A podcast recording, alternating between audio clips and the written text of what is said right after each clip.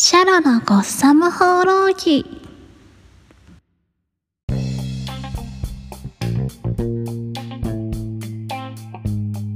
ャローム。ポッドキャストをお聞きの皆さんおはようございます。こんにちは。こんばんは。バーチャル放浪猫ライバー改め放浪猫 VTuber のシャロです。このラジオはアメコミオタクに片足突っ込んだ僕が最近読んだアメコミの感想やおすすめのコミック。また時期によってはアメコミに関する様々なニュースを取り扱う番組です。取り扱うジャンルは主に DC コミックスのバットマンやバッドファミリー関連。その他のキャラやコミックは気が向いたらという感じで気ままにのんびりとやっていきます。バットマンや DC コミックスがお好きな方はもちろんこれから知っていきたいという方やむしろアメコミってどんなものなの？という初心者の方まで幅広く興味を持っていただけるラジオになるよう心がけていきたいと思います。今回は先日バットマン80周年を迎えた記念に僕自身の思うバットマン論を語っていきたいと思います。僕のバットマン語りを聞けというか誰か一緒に語ってくれという熱い気持ちを込めて語ってみましたのでお楽しみいただければ幸いですそれでは早速始めてまいりましょう Buckle up your belts and off we go!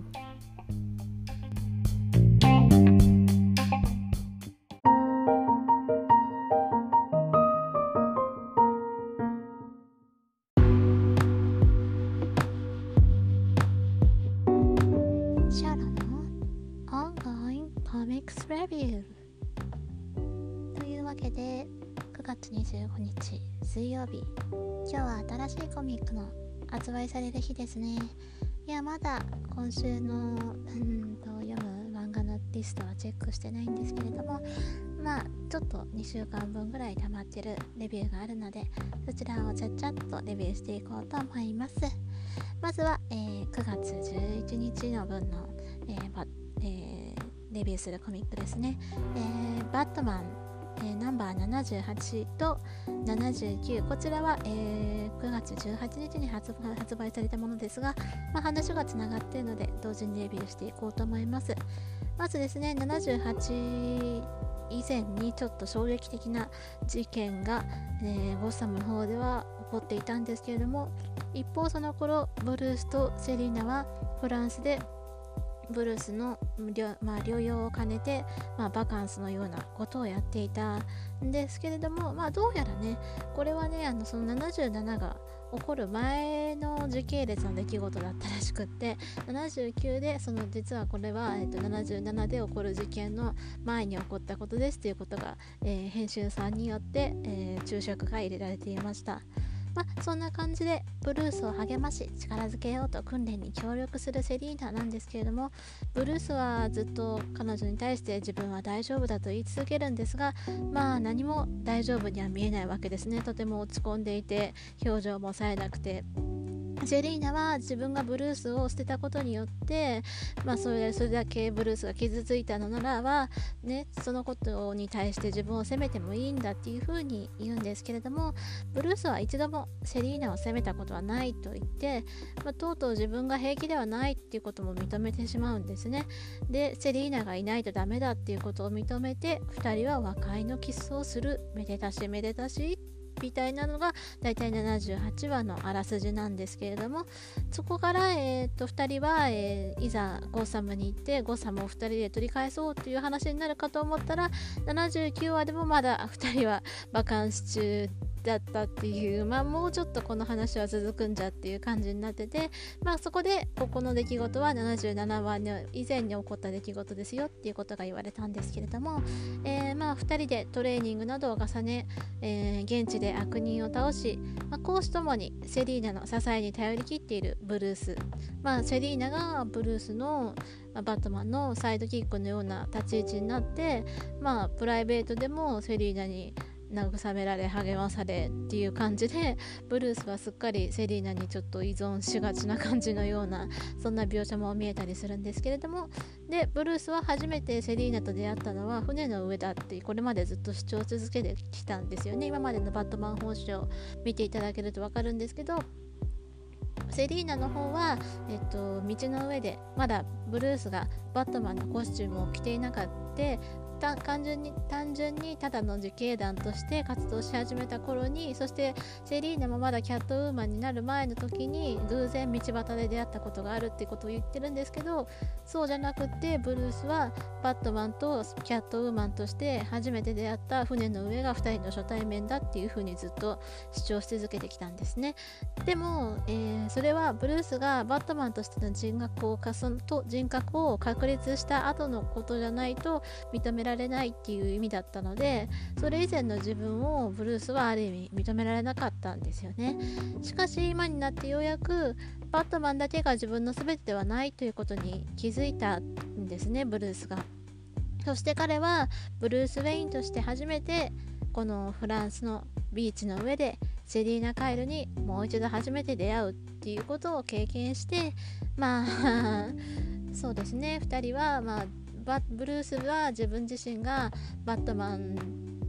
だけの存在ではない。バットマン以上の何かがブルース・ウェインにはあるんだっていうふうに、えー、いうことに気づかされそれでそれで初めてセリーナセリーナと、うん、まあ、ある意味対等に並んで立つことができるみたいな感じで2人の絆が深まったっていう感じのお話になっていました。いやもうなんか見てるとねすごくお腹いっぱいになるというかどうか末永く幸せになってくださいっていう感じで。いや本当これは嫌味ではなくて今まで散々いろいろ言ってきたけどブルース自身がそういう風に自分がバットマンだけの存在ではなくて、自分自身ブルース・ウェインである自分自身に気づいてそれをまあなんだろう優先させるっていうか大切にしていこうっていう意識を持つこと自体はいいんですけどただタイミングがねタイミングがブルースさん、今それです。今それかな今それするときかなって、ちょっとどうしてもちょっと心のどこかでよぎってしまわなくはないんですけれども、まあね、とにかくね、今はね、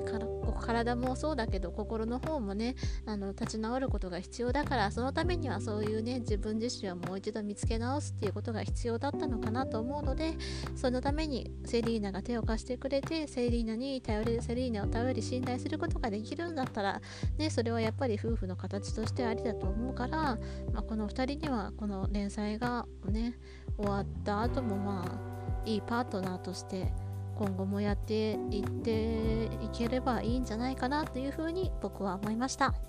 でそして次に紹介するのが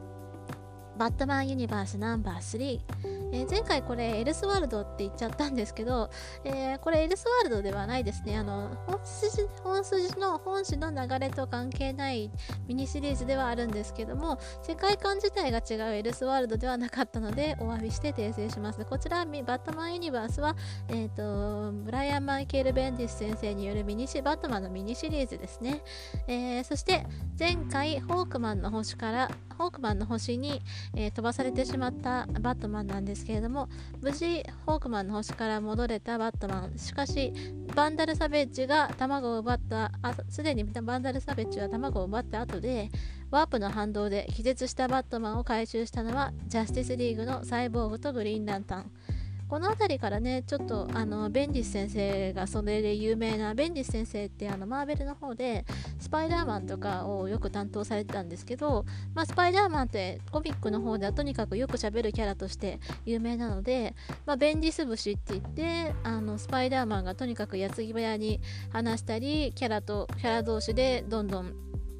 あの会話が、あの繰り広げられていくのが得意そういう描写が得意っていうところがあるんですけどもちょっとした便利ス節っていう感じでこの辺りからキャラ同士の小気味いい会話のやり取りが楽しい感じになっています。そしてサベッジを追ってダイナソーアイランド、えー、古代の恐竜や古代の生き生物がまだ生き延びている、えー、と秘密の島に赴くバットマンとグリーンランタンのハル・ジョーダン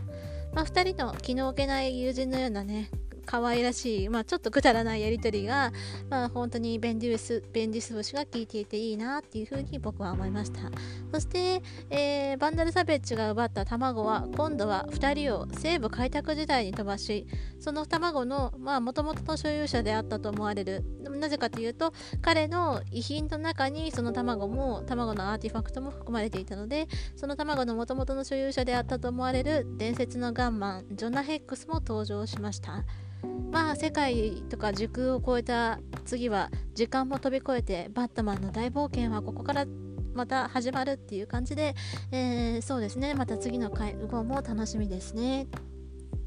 そして、えー、次に紹介するのが Detective Comics ナンバー1011、えー、流れとしては、えーと、前号前々号から、え、ブルース・ウェインが、うん、仕事中に行機をハイジャックされてそのハイジャックされた飛行機が無人島に墜落してそこでまあいろいろあってっていう話のまあそれのまあえっ、ー、とフィナーレにあたりますね。でその前回登場した実はこの無人島に第二次世界大戦の頃に漂着していた2人の老兵、え、日本兵と米兵の2人の老兵のサポートもあり無事デッドショットを撃退したバットマン。えー、日本兵の方のヒロシは負傷したが無事1名を取り留めました。人質も全員救出され老兵2人は島に残り続けると言います。そしてバットマンはコミュニケーターを2人に残して必要があればいつでも呼ぶようにと2人に言い残して島を去ります。数日後自動操縦のバットウィングで島に届けられる食料や大量の本などの物資老兵たちの老後の人生はまだまだ穏やかで楽しいものになりそうです。そして一方ゴッサムシティではミスターフリーズが徒党を組んで着々と何かの計画に乗り出している様子が描かれていました。というわけで今回はまあこのディテクティブコミックス1009から続いていた話の第、まあ、3話完結のミニアークみたいな感じの話でしたね。あのまあ無事にねあの老兵のどちらか一人が失われることもなくねキングコングの方でキングコングのような展開にはならずにね、ま、まさかねあの、うん、故郷に帰らないという選択をするとは思わなかったんですけどもまあそれだけのね深い絆をねこの島の上で2人で結んできてここがもう自分の人生の、ね、大半を占めてる場所だからもうここからはねここに住み続けるっていう選択もねそういうのもねありだと僕は思います。なのでそれに対してバットマンがサポートをするっていうのはなんかそのバットマンのそういうヒーローとしての一面が垣間見えてヒーローとしての優しい一面が垣間見られてよかったんじゃないかと思いました。そして次はイベントリバイアさんナンバー4ですね。えー、もうすでに、えーと、これ全6話完結なので残すところあと2話ということで一体リバイアさんの正体は誰なのかっていうところもどんどん気になってきているんですけれどもえー、ナンバー4の内容はリバイアさんはスーパーマンの手からいともたやすくすり抜けアマンダを誘拐してしまいますウェイン邸では探偵たちが引き続きリヴァイアさんの正体について議論しているとリヴァイアさんの側に潜入捜査していたバッドガールからの通信が入りました。彼女によるとアーガスなどリヴァイアさんに壊滅させられた秘密組織の構成員たちが皆リヴァイアさんに寝返ったというのです。一方ロイスは一人屋敷を抜け出して別の探偵たち魔術の側に属する者たちから情報を得ようとしていました。まあ、この魔術の側に属する者たちっていうのは、まあ、主にザターナであったりジョン・コンスティンであったり、えーと、ディテクティブ・チンプだったりするんですけどもなぜかその中になぜかというかまあまあ、彼も一応ちょっと魔法の剣的なものを持ってたりする部分もあるのでそういう意味では魔法側に属する人なのかもしれないんですけどデスストロークがね混ざっていたんですけど今僕あのー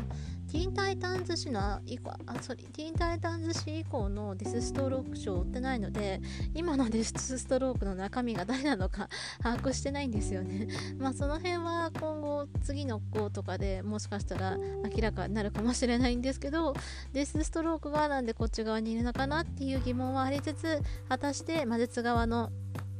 探偵たち魔術側のえー、ヒーローたちヒーローじゃない人も混ざってるけど魔術側の人たちはリヴァイアさんの正体をね、見抜くことができたのでしょうか。そしてついに明かされるミディバーヤさんの正体が明かされることになるのでしょうか。というところでまあ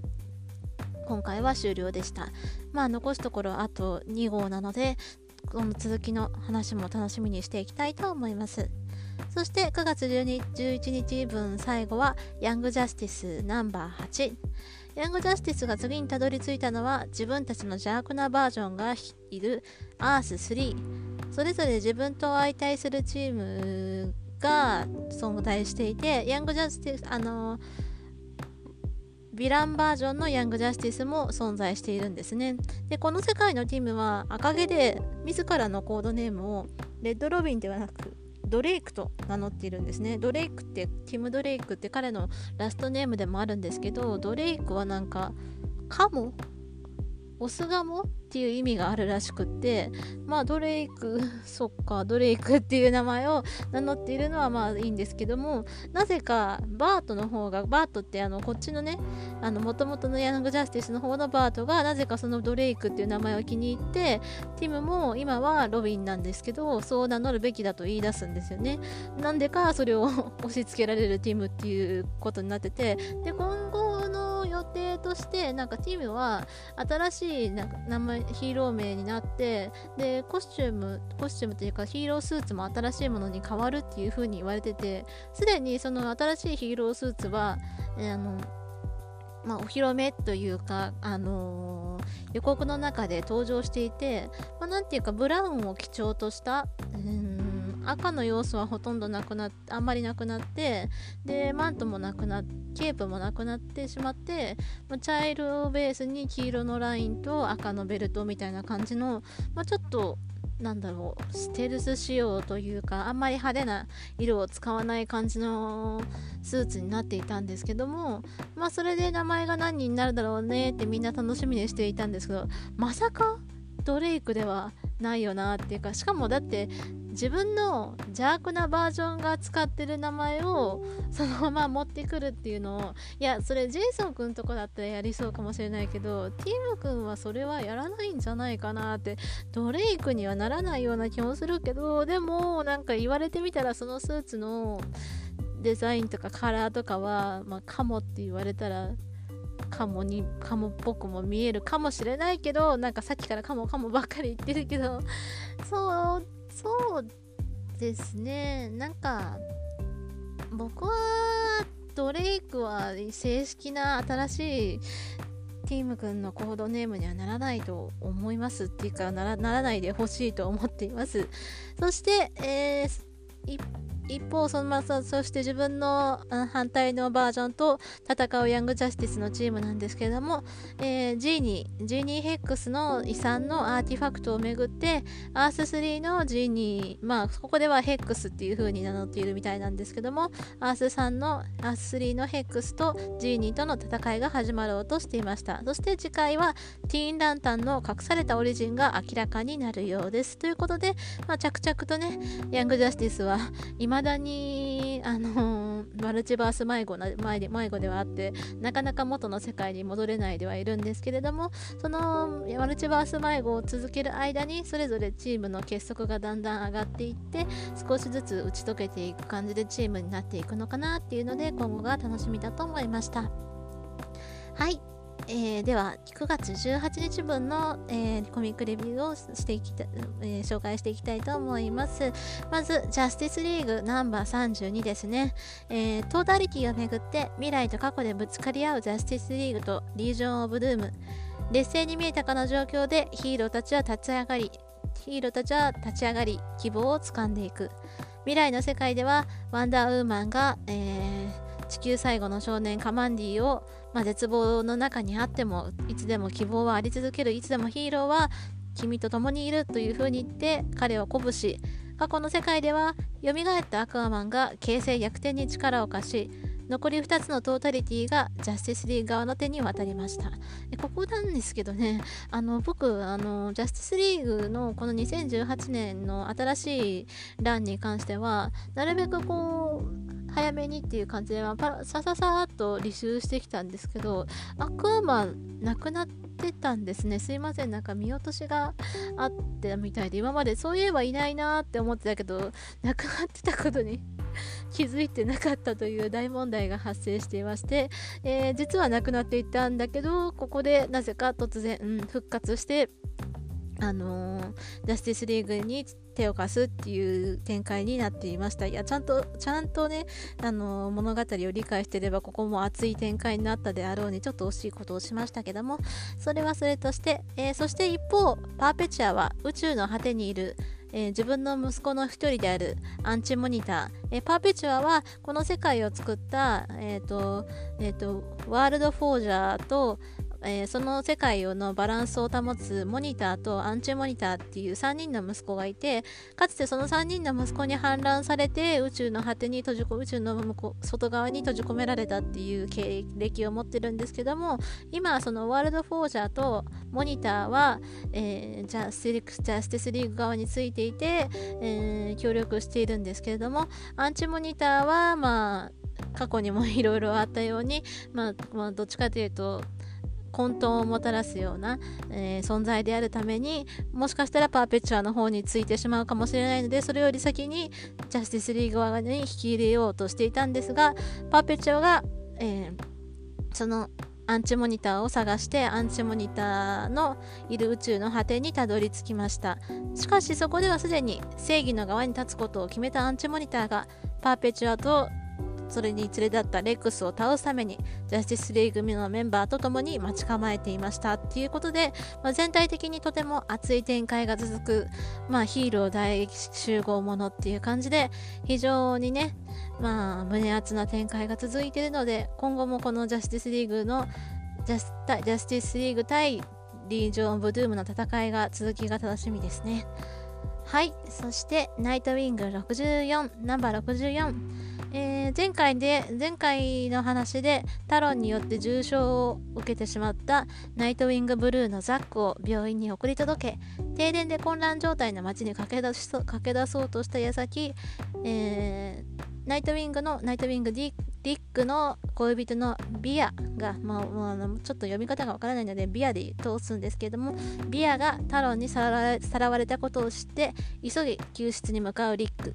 えー、ビアはプロディガルっていう彼女が経営しているバーの屋上に拘束されリックはあそれは、えー、っとリックを、え、フクロウの法廷のタロンに引き入れるために待ち構えていた、えー、もう一人のタロン、まあ、もう一人のというか えー、この町に来たタロンウィリアム・コブがリックの前に姿を現します。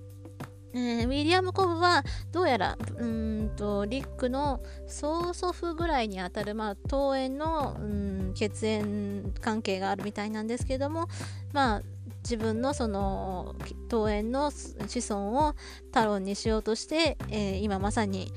ブラッドヘイブンを襲って大混乱を起こしているというわけですね。そしてまあ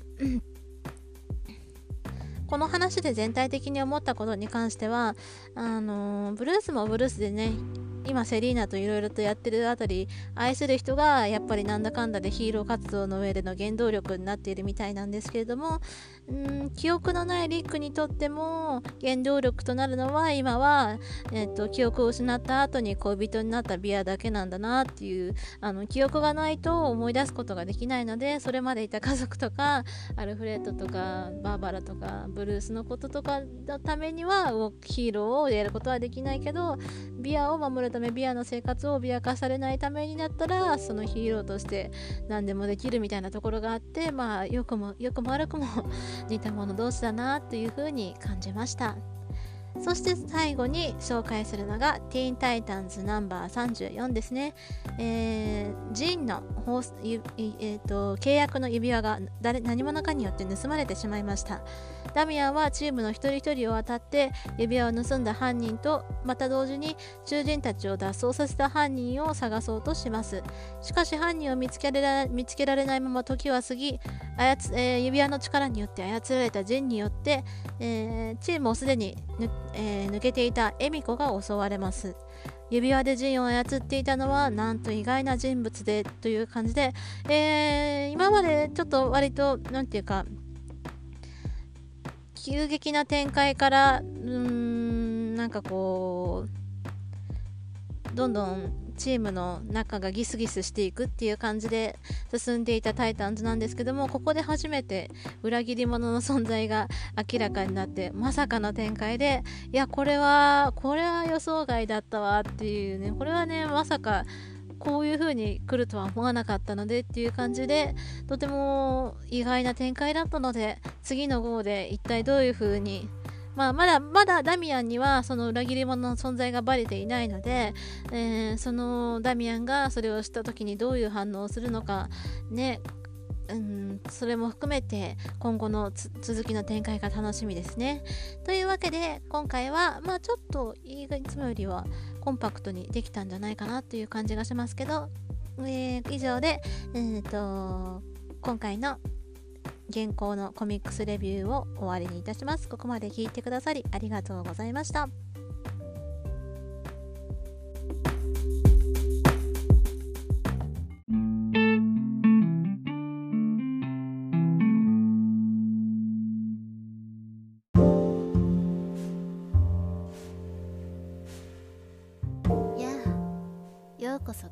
ハウスへ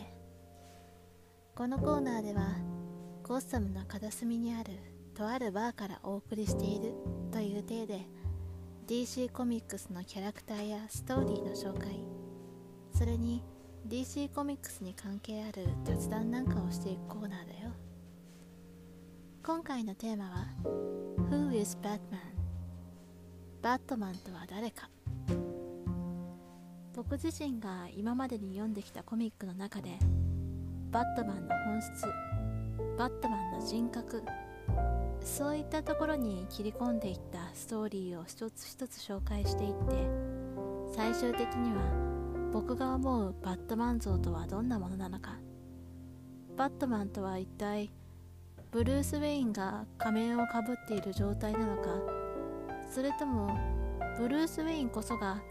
彼がバットマンであるために必要な仮面でしかないのかそういったことを考えていけたらいいなと思ってやっているよ。それじゃあ早速今回取り上げていくお話を見ていこうか。まずはバットマンブローケンシティ。これはバットマンの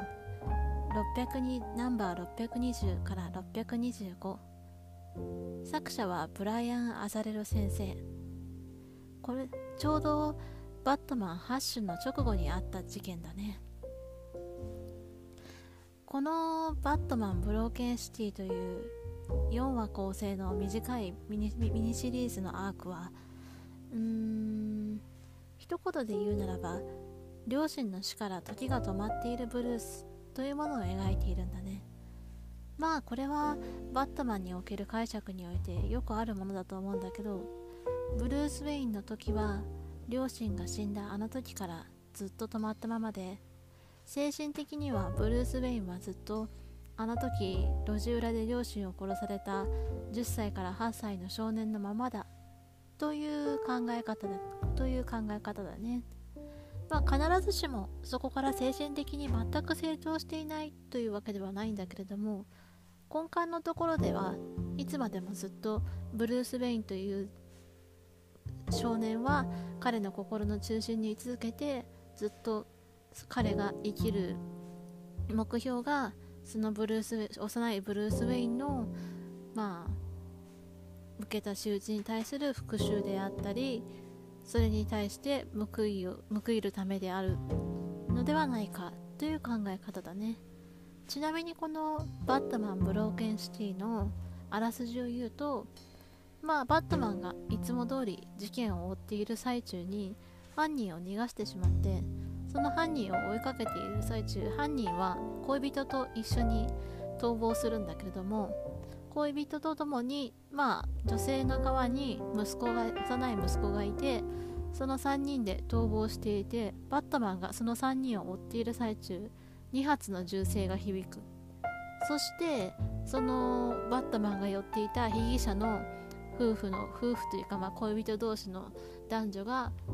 道端に血を流して倒れていてそこには1人だけ残された少年が、えー、ぼんやりと座り込んでいた。という状況が出来上がっていてその状況を見てバットマンは幼い頃の自分自身の姿をフラッシュバックさせてしまうわけなんだよね。そして、えー、バットマンはこの時の犯人を探すことに固執してひたすらいろいろなところを渡ってこの時この夫婦を撃った、えー、犯人を探し続けるんだけれども実はねバットマンはあまりにもその自分に似通った状況にあの固執するあまりあの本質的本質的なところを見落としていたっていうことで実はそのバットマンから逃げていた2人組をね撃ったのはその息子自身だったんだよね。その息子はその後保護されてずっと病院で入院していたんです入院した入院していたんだけれどもあの精神鑑定を受けたところ、まあ、精神状態が安定していないっていうことが明らかになって実は彼が自分の、まあ、親である人、まあ、もう男の方は親であったのかどうかまでは定かではないんだけど自分の母親とその恋人を撃ち殺してしまった張本人だったっていうわけで、まあ、バットマンはあまりにもその自分の状況に似通った状況だったためにそのことに固執してしまってそこにたどり着くまでに時間がかかってしまったんだけど、まあ、それは結局バットマン自身があの事件のあった夜から始まっていてあの日バットマンはブルース・ウェインになってそれからもうずっと何て言うかこう、まあ、この話全体がちょっとこうずっと雨が降ってバゴッサムに雨が降っていて暗い画面で何ていうかこう全体的に陰鬱な雰囲気の漂うストーリーなんだけども、まあ、バットマンをやっていて苦しいことも体を痛めつけることもいろいろあってまあ、バットマンをやるのは当然楽ではないっていうことをブルースは示してくるんだけれどもじゃあそれではそれでもなんで続けるのか明日になったら犯罪がなくなるっていうそういう確証があるわけではないのにどうしてバットマンを続けるのかっていうことをずっと考えながら事件を追っていくんだよね。そしてそのバットマンの中バットマンブルースの中でのその問いへの答えに関しては、えー、実はまあバットマンのオリジンに関してはみんなよく知っていると思うんだけれども、えー、8歳かまあ10歳ぐらいのその時々によって年齢は違うんだけども少年のブルースが両親に、えー、まあ、映画か演劇オペラか演劇かこれもまた媒体によって違うけれども、まあ、演劇を店に連れて行ってもらって後にその途中途中でねその劇の途中でちょっといろいろ理由があって裏口から出ることになってその裏口がちょうどその、あの治安の悪い通路地裏につながっていてそこで、えー、銃を持った強盗と出会ってしまい、えー、トーマス・ウェインとバンサー・ウェインは、えー、その強盗の銃によって撃ち殺されてしまうっていうのが有名なストーリーなんだけどこのお話ではそのお話の前後に新たな要素を付け加えていてまずこのブルースが演劇に連れて行ってもらう前の話で前の段階でブルースは演劇に連れて行ってもらえないっていう風にあの仕事が忙しいからお父さんは演劇に連れて行くことはできないっていう風に言ってたんだけどそれに対してまあまだね子供でねわがまま盛りだったブルースはねブルース少年はそれに対してまあへそを曲げてしまってもうなんかお父さんなんて嫌いだって I hate you って言っちゃうんですよね。でいやはっきりそう言ったとは書かれてないんだけどとにかくあのー、なんかそういう言ってはいけないような言葉を両親に対してかけてしまった後にそれに対それに対して両親は何かこうそれで叱るとかはなかったんだけれどもその後、まあ両親に対して反抗する気持ちであのブルースはだんまりを決め込むんですね。で、あのその後ブルースがだんまりを決め込んだ後に両親はブルースの機嫌を直そうと思ってじゃあ演劇に一緒に行けることになったよって言うんだけどそうするとブルース少年はそれでまたすぐに態度を変えると何ていうか自分が簡単な存在だとそんな安い現金な存在だと思われたくないっていう理由からその後もずっとね演劇の間もずっと無言を貫いていたんですよね。まるでそれがまあ自分がなんか立派な一人の意見を持った大人であることを証明しようとするかのようにずっと無言で無言を貫いていて、えー、そしてその無言を貫いていた状態のまま両親に何の最後の言葉もかけることもないまま両親の悲惨な最後を見てしまうことになるわけなんですねブルース少年は。そしてその結果その実際にはまあ何て言ったかはっきりとは書いてないんですけどえっ、ー、とここで出てくるのがえっ、ー、と3ワードえっ、ー、と123ワード8レターズっていう風に表現されていて3つの言葉で8文字の全部で 8,、えー、全部で8文字の。でこれはだいたいえ、ー、と I love you が I で LOVEYOU で I love you も、えーと、3つの言葉で8文字の、えー、言葉っていう風にまあ I love you のまあ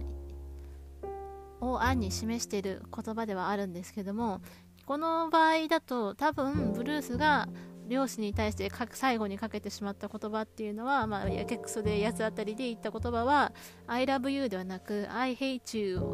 嫌いだっていうふうに大嫌いだっていうふうに言っちゃったと思うんですね。でそのことをブルース・ウェインは一生後悔し続けて今までやってきているっていうことがこのお話の中ではそういう部分が彼のオリジンに付け加えられていてそしてバットマンはブルースはその時のあの言葉その言ってはいけなかったあの言葉を取り返すためだけに今までねもう20年間以上ずっとずっとそれに苦しみながら苦しみながらも明日平和になるという確証もどこにもないけれどもそれでもただあの、日の言葉を取り戻してあの日の言葉をから何て言うかあの日の言葉をの食材のためにバッタマンをやり続けているのではないかっていうふうに、まあ、少年を通して自分自身を見たバットマンはそういう風に自分自身を見ているっていうお話だったんですよね。すごい深いお話で僕はこのお話がすごい好きなんですけれども、まあ、あの大切な人に対してね最後にかけてしまった言葉がひどい言葉だったとかすごく何て言うか、うん、心に刺さる内容だったんですけれどもそうですね。この話の中では両親の死から時が止まっているブルースっていうことでブルース・ウェインあくまでもブルース・ウェイン自身がブルースの心の中心にあってバットマンはそのブルース・ウェインの後悔とかを報いる後悔とかに報いるために存在している。つまりブルース・ウェインが生きていくためにはバットマンが必要っていう風な解釈であってバットマンの比重はブルース・ウェインより大きいわけではないっていう風な解釈に、まあ、僕は思いました。そして次に紹介するのがディテクティブコミックスナンバー999結構最近の話ですね。ナンバー1000になる前の話であったんですけれどもあのー、これではブルースが最新の VR 技術を使って自分の宿敵に絶対絶命に陥絶対絶命の状況に陥れさせられてそれを、あのー、まあ、本当に VR なんですけど、脳波とかに直接、えーと、神経とかつないでるので、もし失敗したら、本当にそのシミュレーターの中で死亡する可能性さえあるっていう、ちょっとね、恐ろしいね、自殺装置にも近い装置でのトレーニングをしている中で、あの、最後の最後に出てくる敵がそれが幼い時幼い時のブルース・ウェインなんですよね。最後にバットマンが相対したその幼いブルース・ウェインが言った言葉があの、彼はそのブルース・ウェインと戦った後にあの両親の墓のところにブルースというかバットマンを導いていくわけなんですよね。でそのその両親の墓の隣にもう一つ空のえーと、墓というか墓穴があってそこの墓穴の中に少年のブルース・ウェインの、まあ幻覚というか えー、少年の姿のブルース・ウェインが入って僕もあの日の夜両親と一緒に死んだんだっていう風に言うんですよね。でそれはうんとまあ悲惨な事件の犠牲になったとかそういうことではなくってブルース自身はあくまでも正義がなされるために、まあ、あの両親に対しての復讐とか悪に対する復讐とかそういう道にバットマンは進んでいくんですけどもそれが正当な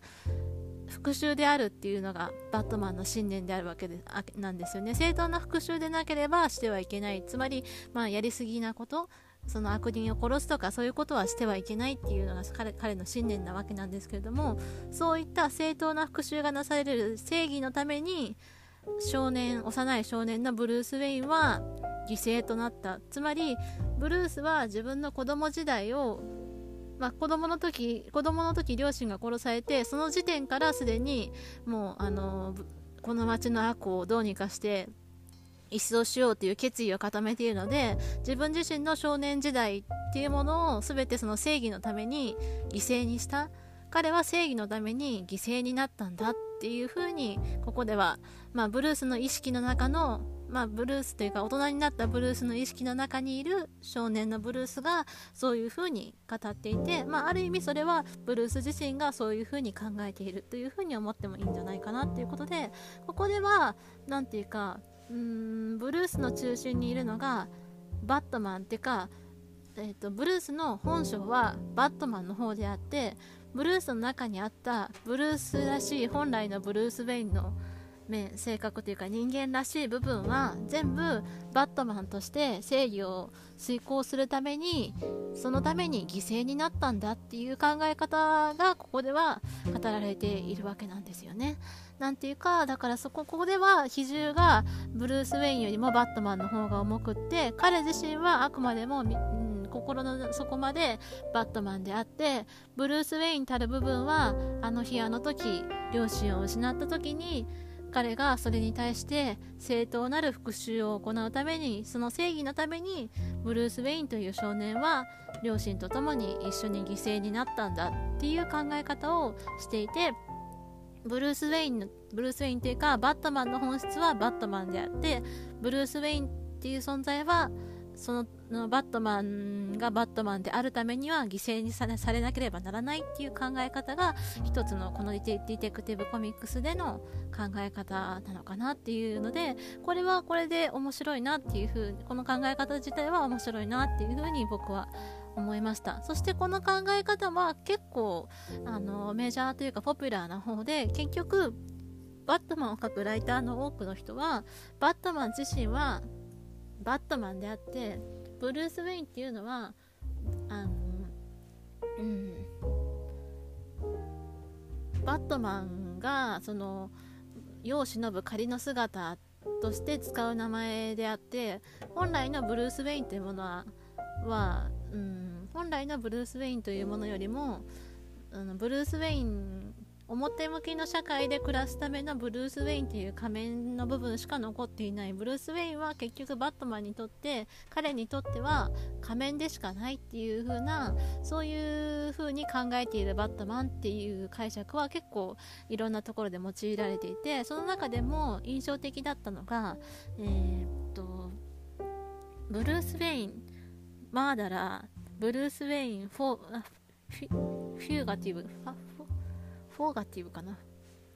Fugitive かフォーガティブかちょっと読み方がはっきりしないんですけどもブルース・ウェインが殺人の容疑をかけられて逃亡犯になるっていう長い長い すごいクロスオーバーイベントが昔あったんですけれどもその頃にブルース・ウェインはブルース・ウェインとして付き合っていた、えーと女性がいたんですけれどもその女性がなんとウェイン邸の中で射殺されるっていう事件が起こってで当然ブルース・ウェインが第一容疑者として、えー、逮捕されるわけなんですけれども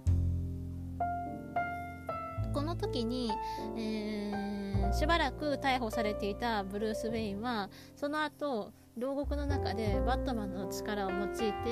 まあ、バットマンとして得た体得した技術を用いて脱獄するわけなんですね。そして脱獄して、えー、っとブルース・ウェイン自体は海外に高飛びしたっていう設定にして真犯人を見つけるまでは、まあ、ブルース・ウェインはずっと海外に高飛びしていてで一方でこの時にブルース・ウェインあのブルースが困っていたのはブルース・ウェインにその殺人の疑いがかけられているっていうこと自体ではなくってあのー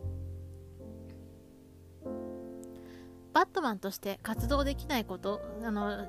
刑務所に収監されているとバットマンとして活動できないことの方が問題だっていう風に本人は感じていたんですよね。で結局牢屋から出てきた後にあのー、バットファミリーが集まってきてじゃあこれから真犯人を探してブルース・ウェインの汚名を注ぐんだねっていう風な流れになった時にブルースブルースはそれをまあ、バットマンはそれをしないっていうんですね。なぜなら、それよりも他に、今、ゴッサムで起きているいろいろな事件にやらなきゃいけないことがあって、そのそのことについてかかずらってる暇はないっていうことで、まあ、自分自身のブルース・ウェインという名前に、いくら、あの、それに、いくらお名を着せられようとも、そんなことは構わない。なぜなら、それは、ブルース・ウェインというのは自分にとってあくまで表向きの顔、仮面でしかない。まあ、つまり人格脱ぎあの着替えたりすることができる人格の一つでしかないっていう風に、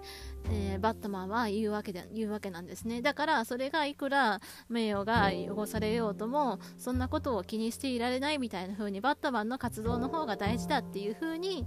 うんというわけですね。ここでは本当にバットマンの比重の方がブルース・ウェインよりもはるかに高くってブルース・ウェイン自身がブルース・ウェインなんてどうでもいいっていう風に考えているっていうエピソードがあってそれにに対して、まあ、ディックが反発してじゃあ自分を引き取った自分の親になってくれた家族になってくれたブルース・ウェインっていうのは一体誰なんだってブルース・ウェインが ただの仮面でしかないんだったらその自分にとっての家族代わりであるブルースっていうのは一体誰だったんだっていうふうにそういうふうに反論するわけなんですけど、まあ、その言葉は当然ながら当然のようにブルースには、まあ、バットマンには届かないっていう、まあ、そういうぶつかり合いとかもあったんですけども。この話はですね、この、えー、今回この取り上げる話は、その長い、あの、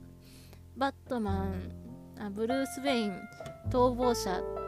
Fugitive、フュフォフォーガティブでいいのかな？の中に収録されているバットマンナンバー603 Turning Point という、えー、まあ1話完結のアークがあるんですけれども、このターニングポイントっていうのはそんな感じでバッドファミリーとも距離を置いて一人で孤独に淡々とバットマン活動を続けているブルース・ウェインがある時、えー、とゴードンだったかな？確かゴードンに頼まれてある人物に会ってほしいというふうに言われるんですね。でその会ってほしい人物っていうのがもうすでに引退して今は肺がんを肺がんで闘病中の、まあもう、闘病中とはいえ、ほぼ死のとこにいる、あの、とある一人の退役した刑事なんですけれども、その刑事になぜ会いたい、なぜ、その刑事がなぜバットマンに会いたいかっていうと、あのバットマンに対してブルース・ウェインの汚名を注いでくれっていうことを彼はあのバットマンに頼みたかったわけですね。なぜそう言うかっていうと、これはとそうですね、あのー、映画の方のえバットマンビギンズの方でそういうシーンがあったと思うんですけどその両親が殺されて呆然としているブルースにの方にあの手を置いてあのコートをかけてやって大丈夫だよって言ってやる刑事の役が映画の中ではあのゴードンの役目になっているんですけれどもこの漫画の中では実はそういう別の刑事が存在していて、まあ、黒人の刑事さんなんですけれども彼が、えっと、ブルースブルース・ウェインの両親の殺害事件のに最初に到着した刑事でその時にブルースを慰めたっていう記憶があるっていうそういう刑事にバットマンが会いに行く話があるんですね。でその場で言われた時になぜあのブルース・ウェインが人殺しでないっていうことを確信して言えるのかっていうことをバットマンはその刑事に聞くんですね。でまあそこで刑事はまあ長年の勘とか刑事としてのあの勘っていうふうに言いつつただそれだけではなくってあの時に両親が殺された少年の目を見た時に何ていうかそれが、うん、もうすでに少年の目ではなくなっていたっていうことを気づいたって彼は言うんですね。もうすでにもう少年である少年である瞬間がその両親が殺された時に終わってしまった。そういう目をしていた。なのでその先どういう風に生きるかを彼がどういう風に生きるかはその時は自分には分からなかったけどうんあんな目をしている少年あんな寂しそうなあ孤独なしかし何か決意をしたような目をしている少年があのー、うんとそんなそんな決意をしたような目をしていた少年がそんな人を殺すようなそんな残虐なことができるとは自分には思えないっていうふうにその刑事さんは言うわけなんですよね。でそしてあの自分自身が死を前にして思うのはそのブルース・ウェインがせめてあの悲劇を乗り越えて幸せになってほしい、うん、それ幸せにならならずにただ世間からバッシングされてあの殺人犯の汚名をかけられたままそれでもそれを汚名を注ぐこともなくそのまま人々の批判を浴びて生きていくみたいなそんな生き方はしてほしくないというふうにその刑事さんは思ってだからバットマンにどうかブルース・ウェインの汚名を注ぐために調査をしてほしいっていうことを頼むわけなんですよね。あの結局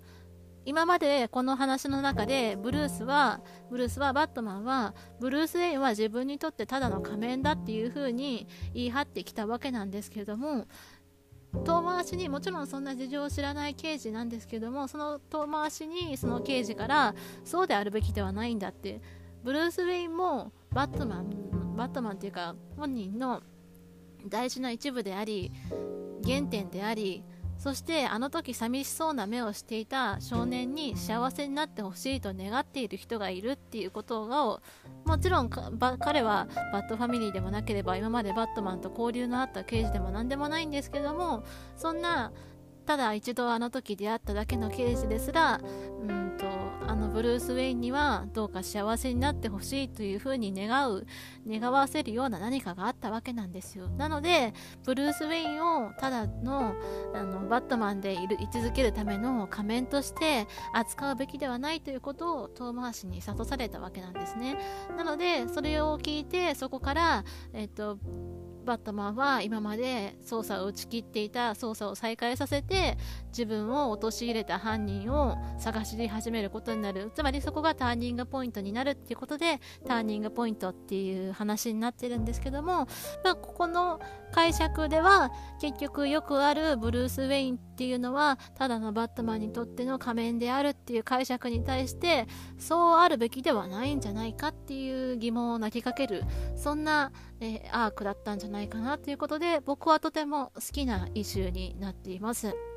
そして実はそういうね、あの、ブルース・ウェインとバットマンは、まあ、切り分けて考えられるような別々の人格ではないっていう風な考え方自体は、で結構昔からあるブルバットマンの解釈の一つで、これは、えっ、ー、と、バットマンのナンバー403、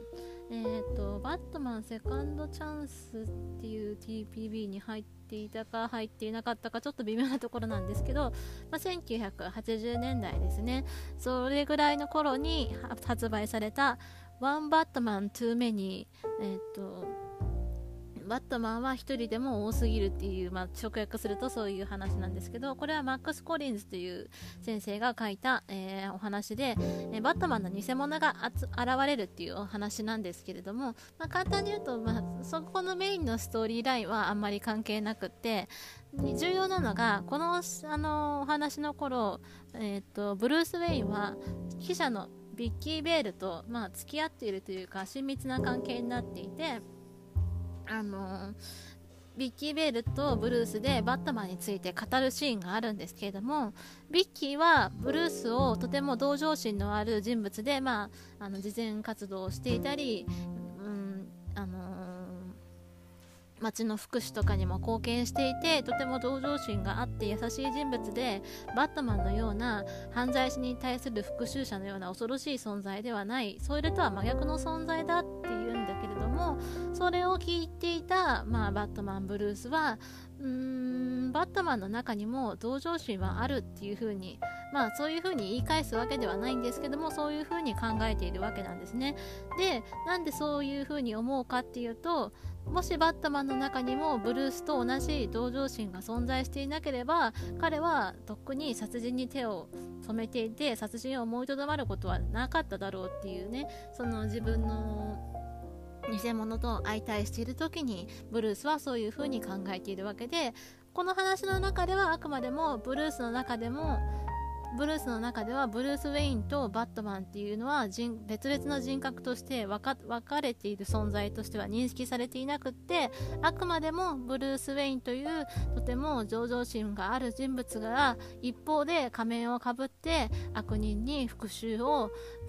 下すっていう行為もやっているっていう認識であるんですね。でブルースとバットマンはとても対照的な2つの人格のように思えるんですけれどもどちらもブルース・ウェインインであることに変わりはないっていうそういう解釈になっているんだと思います。で結局僕はこの中のどれを選ぶかっていうのはなくってどれもありだとは思っていてそれそれぞれのライターさんの書きたい物語によってそれぞれそういうこういう解釈のバットマンいろんな解釈のバットマンがあっていいと思うんですけれどもそういう風にブルース・ウェインとバットマンを切り離して考えるのか同一として考えるのかっていうのはバットマンはどういう存在なのかバットマンの本質とは何かっていうのを考える上でとても重要な観点になるんじゃないかと思いました。そういう点では今のバットマン本誌のトム・キング先生のお話では、えー、最新話の方で結局ブルース・ウェインはブルース・バットマンは、えっと、セリーナと向き合う時に今まではバットマンとしてセリーナと向き合向き合っていたんですねずっと。ブルース・ウェインとして素顔も晒してはいたもののバットマンとして成熟した自分でないとセリーナに対して見せることができなかったんですけれども今回のことがあって初めてうんと一人の人間としてのブルースとしてセリーナに対して向き合うことができるようになって、まあ、ブルース・ウェインという存在もうーんバットマンにとって不必要であるとかそういう風なものではなくて、まあ、バットマン以上の何かがブルース・ウェインにもあるのかもしれないって本人が認めて、あのー、彼の中で、あのー、ずっとトム・キング先生の話の中のブルースはあの少年の時のまま心が止まっているブルース・ウェインっていう解釈で今まではやってきたと思うんですけれどもで結局バットマンとしての自我が成熟しているブルースにとってはその置いていかれた少年のような孤独な少年の心のブルース・ウェインっていうのは、まあ、自分の弱さであり、まあ、ある意味切り捨てたい部分ではあったんですけれどもそうではなくその部分をこそ受け入れてまあ、ブルース・ウェインである自分自身もバットマンと同等かそれ以上に価値があるものだっていうふうに認めなきゃいけないのかもしれないっていうことに気づくということで、まあえー、バットマンの方に今まで比重が傾いていたのがブルース・ウェインの方にも比重が比重が傾くっていう風の解釈になっていったんじゃないかなっていうふうに思います。そういう解釈ももちろんありだと思うので本当にあのバットマンを描くライターさんによってバットマンという人格とブルース・ウェインという人格をどういうふうに取り扱うかっていうのはあのー、様々なんですけれどもそういうことを描く上でブルース・ウェインっていうのは誰なのかバットマンとは誰なのか自分にとって理想のバットマンとはどういう存在なのか理想のブルース・ウェインというのはどういう存在なのかっていうのを追求していくのはバットマンを読んでいく上で一つの楽しみではあるんじゃないかなというふうに僕は感じましたまあそんな感じで長々と語ってしまいましたが今回の「Who is Batman」はまあ、バットマンに対するそういう僕の解釈の雑語りでありましたここまでお聴きくださりどうもありがとうございました。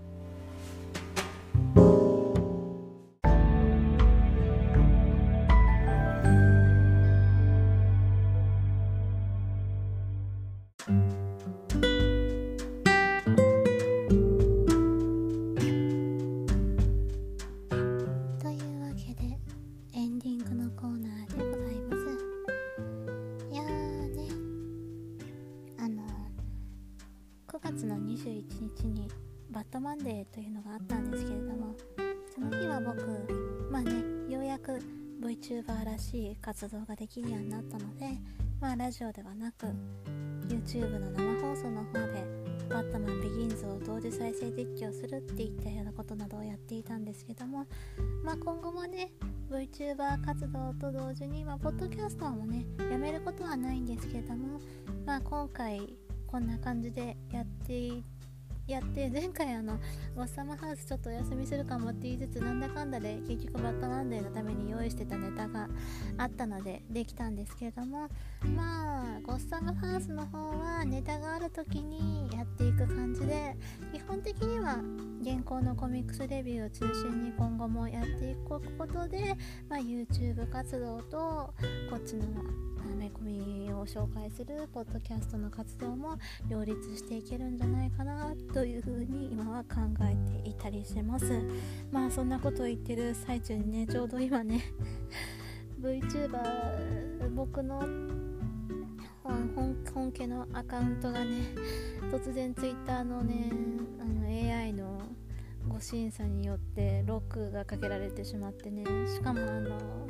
ちょっといろいろトラブルがあってそのロックがなかなか解除されないっていうことが起こっているので早く Twitter の方にも復帰してこのラジオとか、まあ、今後の放送とか動画とかを宣伝していけたらいいなと思ってるんですけども、まあ、よかったらまた次回も聞いていただければいいなと思います。というかね今までバットマン観点のラジポッドキャストを名乗っていた割に今日初めてまともにバットマンについて真面目に語ったんじゃないかっていう勢いでようやくバットマンについて語ったなっていう感じはするのでまあねバットバットマンのみならずバットファミリーを推していく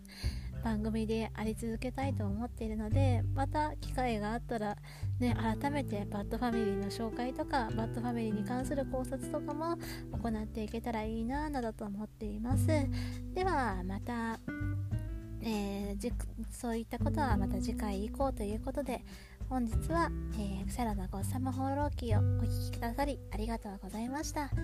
それではまた。シャローム。